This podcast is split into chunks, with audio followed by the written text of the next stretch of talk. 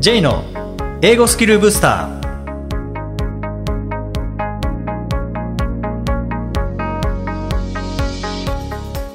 こんにちは。J こと早川浩二です。こんにちは、アシスタントのあきです。この番組は旅行や仕事で英語を使えるようになりたい方、TOEIC などの資格試験の勉強している方、英語学習へのモチベーションを高めたい方にスキルアップのコツをお伝えしていく番組です。J さん、今回もよろしくお願いします。よろしくお願いします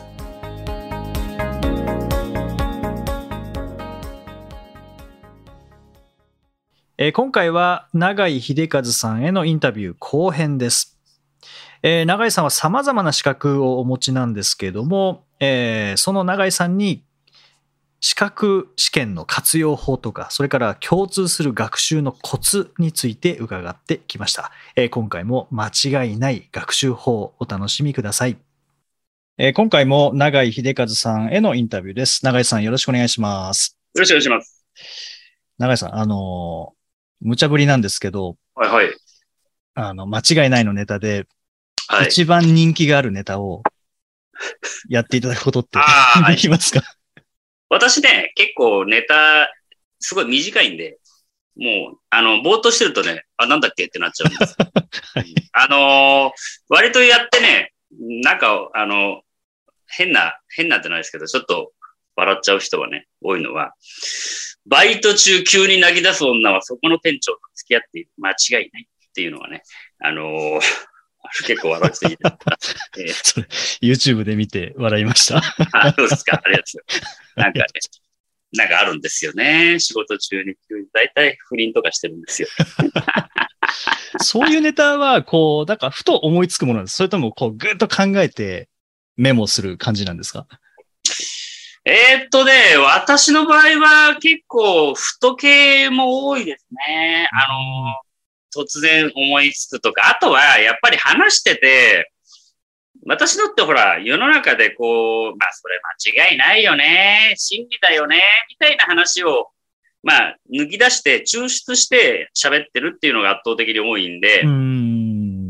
不意に思いつくものもあれば、うん、ただこう、ぐーっと考えなきゃいけないネタとかもありますし、今、は、えー世の中自体がカルト問題とかなったりとかするから、今のご時世とかに合わせて作っていくっていうようなものもありますかね。うんあんまり今は笑えるというよりか、ややこう、政治批判的なものとかだったり、今のご時世に合わせたような、あの、きな臭いようなネタも言ったりとかしているんで、はい。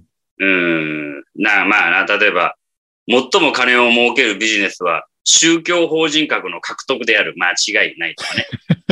まあ、こういうのってほら、そんなに普通の笑い番組で言っても、うーんってなっちゃうじゃないですか。まあそうですね。うん。まあ、まあ、時事的なネタもこう入れつつっていうそうですね。感じですね。ありがとうございます。はい。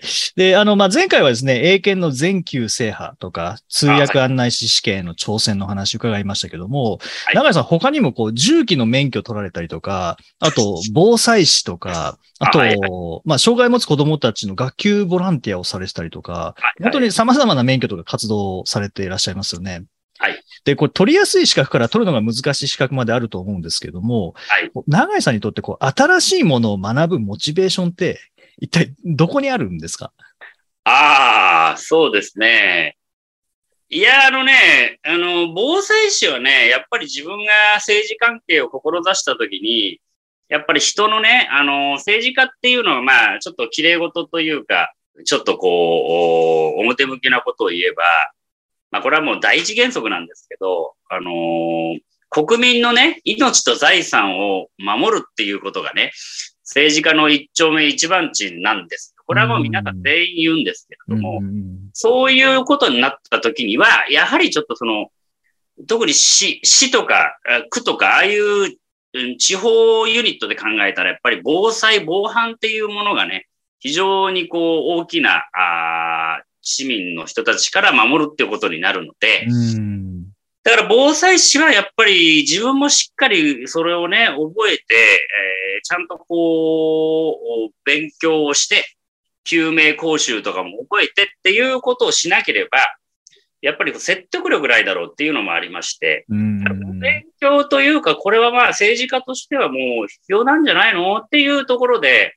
ただそれで本当に取る人いない、そんなにいないんだけど、私の場合は、だからじゃあ取ろうっていうので、割とそういうフットワークの軽さがあるかなっていうところと、新しいことのチャレンジっていうか別にそんなに新しいことにチャレンジしてるっていう気はないんですけど。うん、ただ、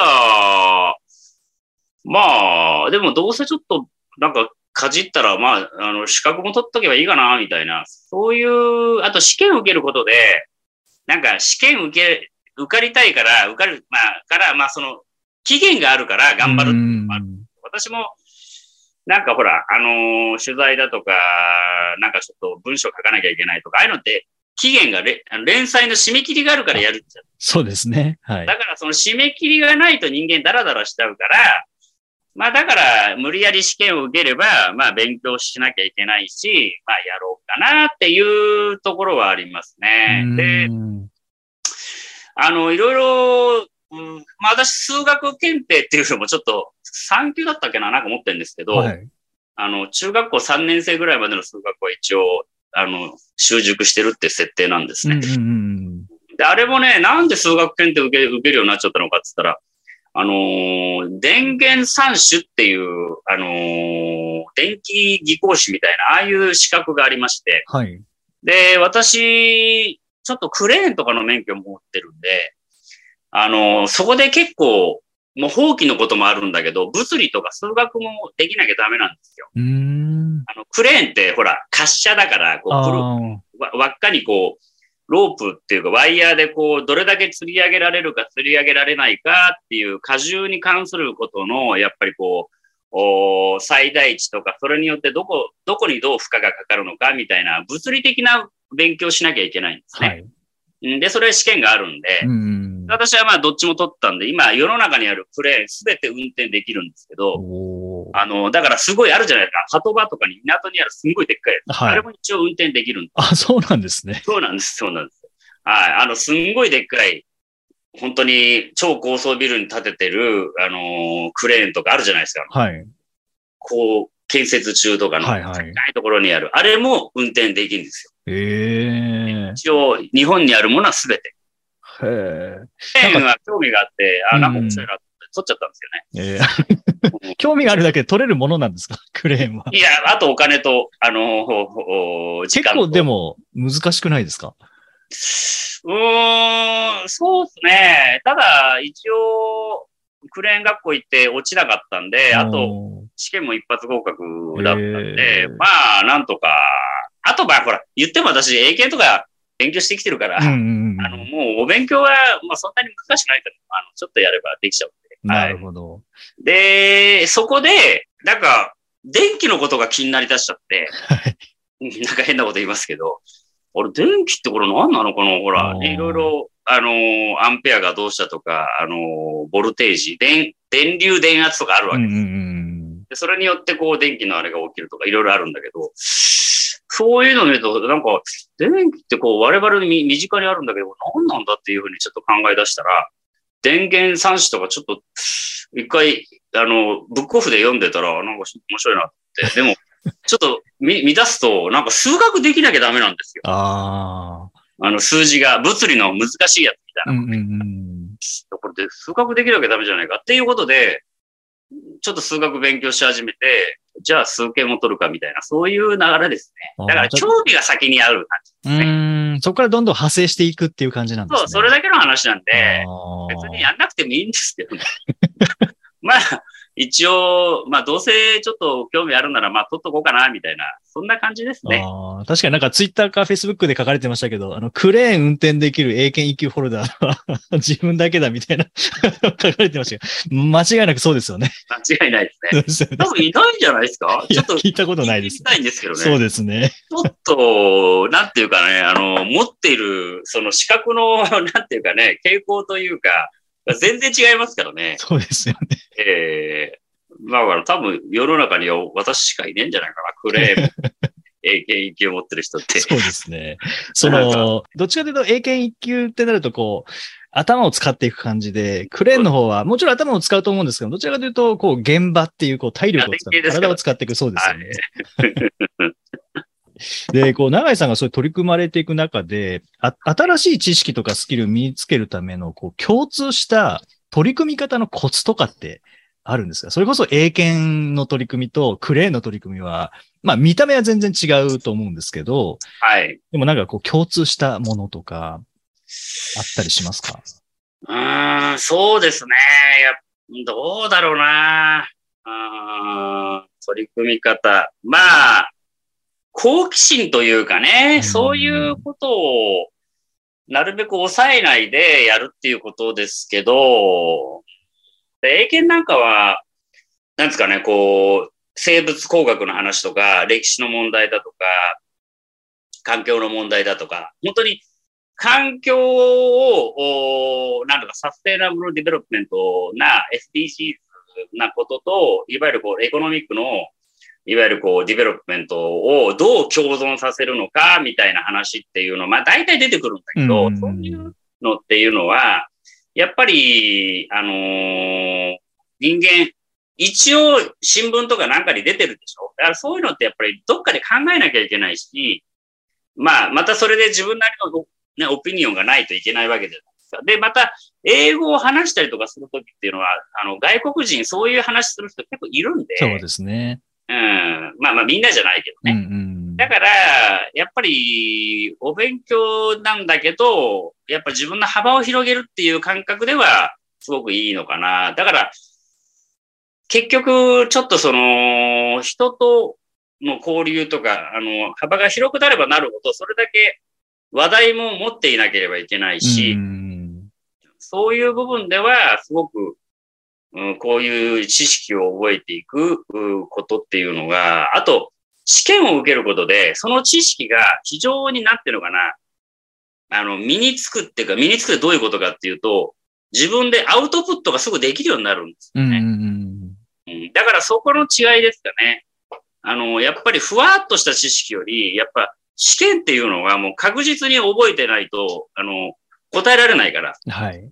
うん、そういう部分では自分の知識を肉化するっていうか体系化するっていうかいつでも取り出せるようにできるっていうのはやっぱり試験みたいに一回こう確実にこうなんていうんですかね、その知識なりこの技能なりがあの覚えているとか習熟しているっていうことがない限りはパスできませんから、うんうんそういう部分ではまあそれが一種のこうトレーニングになってんじゃないかなっていう気がしますけどね。確かにそうですね。例えばなんか、それこそ電気に興味を持ったから、その電気の本を読むだけでも、まあ、知識は入るかもしれないですけど、でもそこにテストがあることによって、本当に覚えたのかどうかっていうのはもうはっきりしますもんね。そうですねうん。それでやっぱ自分で式が出して、で、これだからこれぐらいの電気がかかってんだとかね。まあ、クレーンだったらここにこういうような負荷がかかっているからとか、うん、それで動いてるんだなとか、うんあと車見ると、だから後ろ側にあの重しがあってとか、で、えあの、クレーンやるときにはもうまっすぐしなきゃいけないから、その地盤の問題とか、そういうものもやっぱり全部でトータルでやっぱり考えるようになるんで、道端でクレーン見たりしてても、あ、ここでこうしてんなっていうので、えーっと、最大積載積載量はこれぐらいかなとか、やっぱりそういう目線で、まあそんな目見なくていいんだけど、や やっぱそういう目線もあるんでね。そうですね。もう勉強したらやっぱ気になりますもんね。そうですね。はいだからまあ楽しいですよ。はい。そうですね。僕もその永井さんがいろいろ挑戦されてるのを見て、僕もなんかやりたいなと思って、あの、小型船舶免許取ったんですけど、やっぱり、あ そうです。やっぱ川を見るようになりますもんね。そうですよね。はい。うん、だから、あの、結構、いや普通の今まで見てきた景色が、なんか、あの、新たな視点で見えるっていうまあ、それがいいのかどうかは知らんけど、うん。まあ、えーそれもいい大人になったらね、いろんな話できた方がいいから、うんそうですね。で、あとやっぱり、私なんかも結構建設関係の知り合いとかもいる、いるからね、そうすると、そこでクレーンの話だりなんかした方がね、本当に人とのあれは、あの、つながりますし、うんまあ、そういうとこかな。まあ、あんまり私もそんなに大きくは考えてないんですね。るほど。興味が先っていう。好奇心が先っていう。うん。はい、はい。はい。ありがとうございます。で、学びの他にも、長井さん、こう、事業として、新宿にある焼肉店の元気大将、はい。オーナーをされていたりとか、はいあと、アイドルのプロデュースもされてますよね。はいで、今はさらにこう政治の道を目指して西東京市議選挙が控えてますし、はい。こう同時多発的な活動のこの幅広さ、すごく興味深いなと思うんですけど、長井さんその、まあ、興味が先っていうお話でしたけども、はい。ゴールを決めて準備を整えて進めていくタイプですか？それともなんか、とりあえず楽しそうだからって、とりあえず行動してみて、進みながらこう調整していくタイプなんですか？まあ、ちょっと答えとしてはちょっと曖昧なこと言うけど、まあ、どちらもっていうことですけど、どっちかって言ったら興味が先で、まあ、進みながら、あの、途中でこう、必要なね、まあ、あー装備とか武器とか防具とか、あのーもう、物を揃えていくっていう感じかもしれないですね。うんあのーうん。まあ、あんまり最初から絵をしっかり描いてっていう感じではないけど、あおぼろげには描いておくんだけど、はい。うん、ただそれがやっぱり情勢によっては、その、その通り、まあ、ブループリント通りいかないからね。うんあの、青写真通りはいかないわけだから、だからまあ、それはもう柔軟にやるしかないんじゃないっていう考え方ですかね。うん。まあ、だから、ああまあ、だったってなんだ、焼肉もそうですね。焼肉も別に、そんなに別に焼肉好きじゃないんですけど、あの、もう自分で言っちゃいますけど、そうなんです。焼肉屋をやるっていう、ちょっとこう縁があったから、はいまあ、じゃあ、やっとこうかな、みたいな感じですし、うん。えーあの、アイドルプロデュースとかもやってますし、あとね、いろんなプロデュースしていく人たちを、まあ、あの、統括もしてますけど、うんやっぱり、私、そんなに自分で言うんですけど、そこまでアイドル、いや、そんなに興味ないんですよね。あの、まあ、うーん、なんですかね。まあ、だから、ビジネスとしてね、アイドルのこともやってきたり、あと今も現在も関わったりとかしてるのでね、あるんですけど、うーん、まあ、ビジネスとしての面白さはわかるんだけどね、なんか、そんなにアイドルな、なんでそんなにアイドルみんな好きなんだろうなって、ちょっと正直、どっかで思ってますけどね。逆になんかそう、ほいい距離感なのかもしれないですよね。完全にこう大好きなことを仕事にしてしまうと、逆にこう見えなくなるものっていうのもあるかなと思うんですけど、あくまでビジネスとしての興味で留めておくっていう部分なんですかね。そうですね。そういうものも、あ言われてみればそういうのが多いかもしれないですね。おーえまあ人間ってね、ほら、何でもかんでも好きだから、好きだからやることと、まあ、まあ普通だけど、仕事としてできるんだったらやるっていうことですから、うん。で、できる、自分ができることはね、可能なことはやればいいんじゃないっていうところでね。で、またそこでいろんな人との出会いがあったりとかするのも、まあ、面倒なこともあるけども、まあ、それも楽しみながら生きるっていうような感じでしょうかね。で、まあ、このインタビューの収録が2022年の、まあ、11月中旬にうん収録してるんですけども、長井さん、去年から西東京市の駅で、もうずっと辻立ちされていると思うんです。よね。で、はいこれも継続の一種ですよね。そうです、そうです。ですよね。で、特にあの政治の道を目指す方にとって、この辻立ち、こう駅前に立ったりとかっていう、辻立ちが心細いっていうあの話聞いたことあるんですけども、うん。長井さんがこう継続する上で、それこそ学習の継続とか、試験に向けての継続とか、はい。その政治の道に向けての継続する上で、はい。なんか意識されてることってありますか、継続はそうだな。うん、だからあんまりすごく辛くならない程度のものっていうんですかね、学習もそうなんですけど、英語学習なんかも、人によってはね、なんかこう、やりすぎて燃え尽きちゃうとか、嫌になっちゃう人がいるんですよね。うん。まあ、それはもう一つのパターンであるらしいんですけど、学習うんうん、なんか、やるぞってやりすぎて、もうなんか、あのーもう英語を見るのも聞くのも嫌だってなっちゃう人もいる、まあ、パターンですけどね。うんうんうんだからね、そういうことにならないように、程よく、あのー関心が持ち続けられるような設定にした方がいいです。あの、嫌いにならないように。ああ。だから政治活動も別に嫌になるなっていうところまでやらないっていうことですかね。私なんかは朝、辻立ちすることに別に苦じゃないんですよ。朝、まあ1月2月が寒かったかな。はい。うん、ぐらいで、別に朝、要は朝ウォーキングですから。ああ、なるほど。朝ウォーキングっていい年したらやった方がいいんで。一社も進めてますから。ええだからね、それを一応政治活動ということにできるんで、ああ、じゃあ朝ね、あの歩いて、旗も、それは旗持ってるか持ってないかだけの話だから。なるほど、はい。楽だなと思って、ええ非常に、あの、私としては、あのー、苦しくもなんともないっていう。あと人に喋るってことは別に、あの、全然苦しくないんで、んやってですから。まあ、さっきの、あのー、嫌にならない程度でっていうお話でしたけども、その、英語学習も、まあ、究極そこなんですかね。嫌にならない程度のいや、それは重要だと思います。あとは、やっぱり、うん、あの、前編でも言いましたけれども、英語学習は、やっぱりインプットだけずっとしてるとしんどくなってくるところもあるんで、うん、やっぱり、英語を使うっていうタイミング、話すとか、何かビジネスをするとか、まあ、なんか発表の場でね、私なんか、コメディ、あの、スタンダップコメディとは一種発表する、なんかプレゼン、プレゼンみたいな感じだったんで、それはもう、英語を使ってやるっていうことじゃないですか。そうですね。だから、そういう部分では英語を使うっ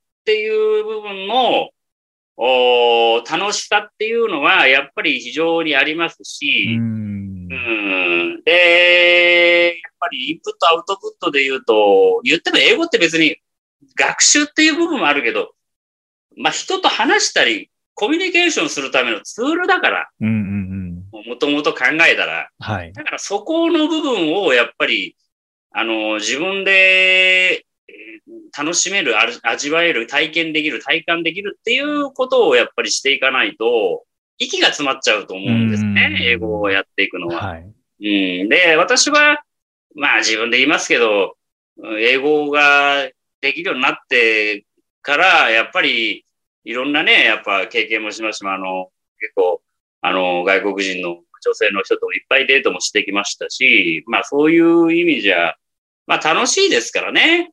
うん、そういう使い方をしていただきたいなっていう気がします。うんはい、確かになんか長井さんのお話伺ってると、その英語に対してのインプット、アウトプット、これ分かりやすいですけども、その試験に対しても勉強がインプットでテストがアウトプットっていう、なんかそんな感じですかね。そうですね。うん、うんまあ、アウトプット、まあそう、試験はね、どうしてもどっかで、うん、まあ、締め切りというか、うん、まあ、半分、なんていうんですかね、あの、テレビゲームをやるような感覚なんですよね。テレビゲームでよし、ここをクリアするぞ、みたいな。はい、ああ、なるほど、なるほど。だからそれが一種のストレスなんだけど、あはい。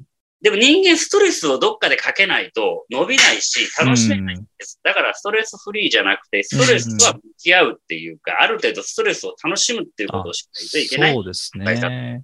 重力みたいなものですよね。重力なかったら、なんかそれこそ車も走らないでしょうし。そうですね。重力があるから楽しめるってところありますもんね。だから何でも野球でもサッカーでも、ああいうスポーツでも、あの、ジムナスティック体操でも、陸上でも、うん、重力があるという制限があるから、そこで記録っていうものの価値が出るわけですね、うんうん。確かに。はい。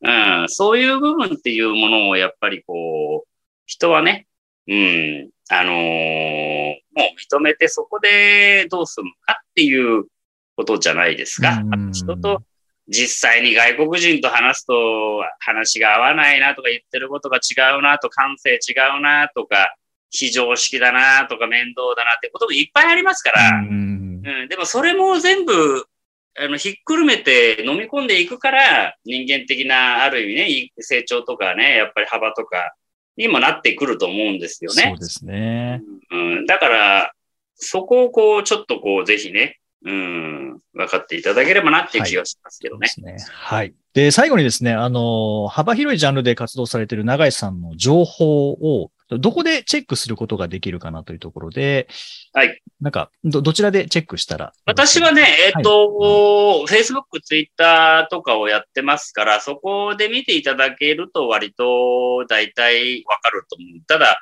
結構 Twitter とか私は結構今、選挙関係で割といろいろなね、あの、某団体のこととかよく言ってるので、そうですね。のどうなってんのっていう、まあでも、まあそこも面白いと思うんでね。はい。えーあの、まあ、チェックしてみ読んだら、多分、私のツイッターなんか見たらもう、いちいちかかっちゃうと思いますよ。面白くて。結構頻繁に更新されてますもんね。更新してますしね、はいい、ろんなリプライがいっぱいついてますからそう。ですね。はい。はいあと、焼肉店の元気大賞には結構頻繁にお店にも出られてますよね。そうですね。週3ぐらいは出てますね。うん。新宿の歌舞伎町ですよね。そう新宿歌舞伎町ですね。はいはい。はい。ぜひ、あの、長さんいらっしゃる時に、リスナーの皆さんも食べに行ってみていただけたらとえー思います。そうですね。で、はい歌舞伎町に行く時とかは全部一応予告しますから、うん。だからその予告をそのまま、まあ、見ていただければいいかなと。なるほど。はい。ありがとうございます。はい。長井さん、最後に、あの、リスナーの皆さんにぜひメッセージをいただけたらと思います。えっ、と、あ、そうですね。特にね、あのー英語とかっていうのは、うんまあ、楽しんでっていうか、楽しむ中にちょっといろんな煩わしさとかあるんだけれども、あのどうしても人間、今まで生きてきたところと違う部分とかね、相入れない部分とか、理解ができないところあるんだけど、ただ、うん、世界っていうのは広いし、いろんな考え方があるし、っていうことを、差異というかね、ギャップというか、うん、もうそういうものを、あのー楽しむんだと。そういうものが普通に、えーあるんだと。うん、いう心の広さっていうんですかね。あのーそういうものをね、あのー面白がっていければいいんじゃないかなということですね。うん、それが、あのー英語学習なんか、まあちょっと、ちょっとやや抽象的になりましたけどね。うん。えー、の気がします。はい。はい。ありがとうございまあ、あます。の、とにかく、嫌にならない程度に続けていけばいいんじゃないかな。あとはもう本当、日本人男性の人はもうとにかく、 English speaker とちょっと付き合ったらいいと思いますよ。うん。それが一番楽。うん。もうとにかく、もう朝も昼も夜もね、寝ても覚めても英語。やっぱこれにつきます。もう何をやるにしても英語しか喋れないんだっていう話になったら、もう英語しか使わなくなるから。これが一番伸びる。間違いない。はい。ありがとうございます。はい。いや、長井さん、本当にあの前編後編と貴重なお話、ありがとうございました。あの、英語学習だけではなくて、あの、その他の取り組みについてもとかですね。あとは、本当にまあ、興味が先にあって、で、あの、苦しみすぎないというところで、あの、すごく参考になるお話でした。あの、お忙しいところお時間いただきまして、本当にありがとうございましたあ。そうです第146回をお送りしました。J さん。はい。今まであの数々の人たちにインタビューされたと思いますけれども、この人にインタビューしたいなって思われてる方って今の段階でいらっしゃいますか？この人にインタビューしたいという方はいっぱいいますね。あのーやっぱり英語、まあ、英語に限らずなんですけど、はい外国語を身につけた人でそれをを使っている人であればぱりお話伺いたいなっていうのは思いますよね。そうですよね。うん。それはもう職業とか関係なくそれこそあの企業にお勤めの方もそうですし、はい。えー政治家の方もそうですしタレントさんももちろんそうですしあとは何でしょうねスポーツ選手とかもそうですし、まあ、特にジャンル関係なくあの言葉を、まあ、特に外国語を学ばれている方で使っている方でどうやって学んだのかって多分人それぞれだと思いますしはい。あとはなぜ学び始めたのかとかっていうのも人それぞれだと思うんですよね。はい。これってもう正しい間違ってるっていうのはないのでいかに自分ごとになったかっていうところだけだと思うんですよね。ああそうですね、うん。その辺をもういろんな方に聞いてみたいっていうのはありますよね。例えば、まあ、はい具体的なお名前を出すと、はい。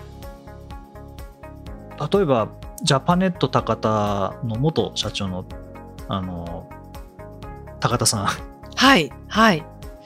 とかあ、あの方は英語ももうできますねヨーロ。ッパにあ行かれてたのであとは、まあ、前にもお話ししたかもしれないですけどもあの事件レポーターされている、はいえー安倍裕二さんとあ。か。うん彼も毎日英語を勉強、まあ、勉強というか新聞読んだりとか聞いたりとかっていうのはし毎日しているっていうふうにあ本人も書かれてたので。そうなんですか。はい。で、そう。で、安倍さんの本を読んだ2週間後ぐらいに新幹線で安倍さん見かけて、え、すごいですね。そうなんですよ。えーなんか本読んでる時に、安倍さんいつか会えそうな気がするなっていうのを正直思ったんですよ。えで、新幹線ですんごい背が高い人がいて、で、はい安倍裕二さんになんか似てんなと思って、ウィキペディア見たら189センチとか書いてあっ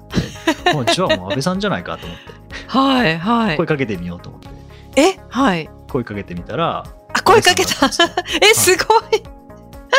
え、それ本読んだ後の話なん本ですね。読んだ後ですしかも。はいうん、えー、すごい。そんなことってあるんですね。そうそうですねへえ。え、握手求めて。えーっとあいやその時はなんか少しお話しさせていただいて あこの前本読ませていただきましたみたいなうんそうですかそうでどうやって英語をいやいまだに英語を勉強してるんですよねみたいな話安倍さんしてくれてええ。本当東京駅着いてで駅のホーム降りたところで安倍さん見かけたのででもそこから改札出てちょっと行くまでお話ししてくれましたね。そうなんですか。うん、ああ、それは一層ちょっともっとお話が聞きたくなりますね。そうですねはい。うーん。本当なんかそういう。ふうに、まあ、安倍さんも確かインタビューをしたいっていうところで外国語を学ばれたと思うのではい。うん、うんなんかそういうやっぱ目的ってそれぞれですからね。そうですよね。いや、うん本当に人それぞれですよね。はい。だからなんかその目的が交渉じゃなきゃいけないってことはやっぱないので、はい。うん、例えば永井さんも言われてましたけどもそれこそ、えー外国人のパートナーが欲しいとかそういうのはいいと思うんですよね。いや、本当にそうですよね。うん何でも本当いいと思います、私も。そうんだからなんか英語って考えるとこう勉強ってこう硬いものっていうはいそんなイメージやっぱありますけど、そうですね。うん、何でもいいんですよっていう言うだけじゃなくてあこれ何でもいいんだっていうふうにやっぱりこうあこの人はこういうふうにしたんだ。この人はこういうふうにしたんだ。でこの人はこういうふうにしたんだ。うわ全然違うんだな、でもみんな英語を使ってるなみたいな。そうですね。うん。いろんなルートがあるってことですよね。そうなんですねそういうお話をやっぱ伺いたいなっていうのはありますよね。外国人のパートナーが欲しいって言って、英検一級はすごいですね。うん。いや、本当入り口は何でもいいんですよね、本当に。そうそう。であと僕あの大学で教えてた、はい。えー卒業生が国際結婚されたんですけどあそうそうその慣れ初めじゃないですけどねあ、うんどうやってそういうところまで、そうですね。それこそパートナナーじゃないですか、はい。はい。うんそういう話もなんか聞いてみたいなっていうのはありうますよね。いや、本当に、そうですね。うんだから本当にジャンル問わず目的いやー問わず聞いてみたいなみたい。うん使いながらもまだ勉強はされているのかとか、そういうのもちょっと気になりますよね。つまずく部分はそれでもあるのかとか、なんかそういうのもちょっと聞いてみたいですね。そうですね。あとまあ英語以外でもやっぱ聞いてみたいですけどね。スペイン語とか、フランス語とか、イタリアね。語とか、うん、アジアの言語とかもそうですしね。そうですね。様々な言語やられてる、その動機って、ちょっと興味ありますね。そうですね。まあ、なんか英語じゃない言語もいいかもしれないですよね。はい。基本的に外国語は特に英語だけのやり方とかフランス語だけのやり方みたいなの多分ないと思うのでないですようね。ん、その共通点をこう見出してでもしかしたらなんか韓国語の場合はこうした方がいいみたいなのがもしかしたらあるかもしれなくてうんでもその韓国語はこうしたら覚えやすかったっていうアイデアが実は英語にも応用できるみたいなところもあるかもしれないですよね。ああ、そうですね。うんいや、あると思いますうね。ん、だからそういうお話を聞いてみたいなっていうのがありますね。なるほど。うん、ちょっといろんな方を探していろんは。ない方にアプローチしてみたいと思います。はい、楽しみです。さて、この番組ではリクエストやご感想をお待ちしています。メッセージはツイッターやメールなどでお気軽にお送りください。また、毎日配信の単語メール、ボキャブラリーブースターの購読もおすすめです。J さん、今週もありがとうございました。どうもありがとうございました。Alright, thank you for joining us. Have a nice week.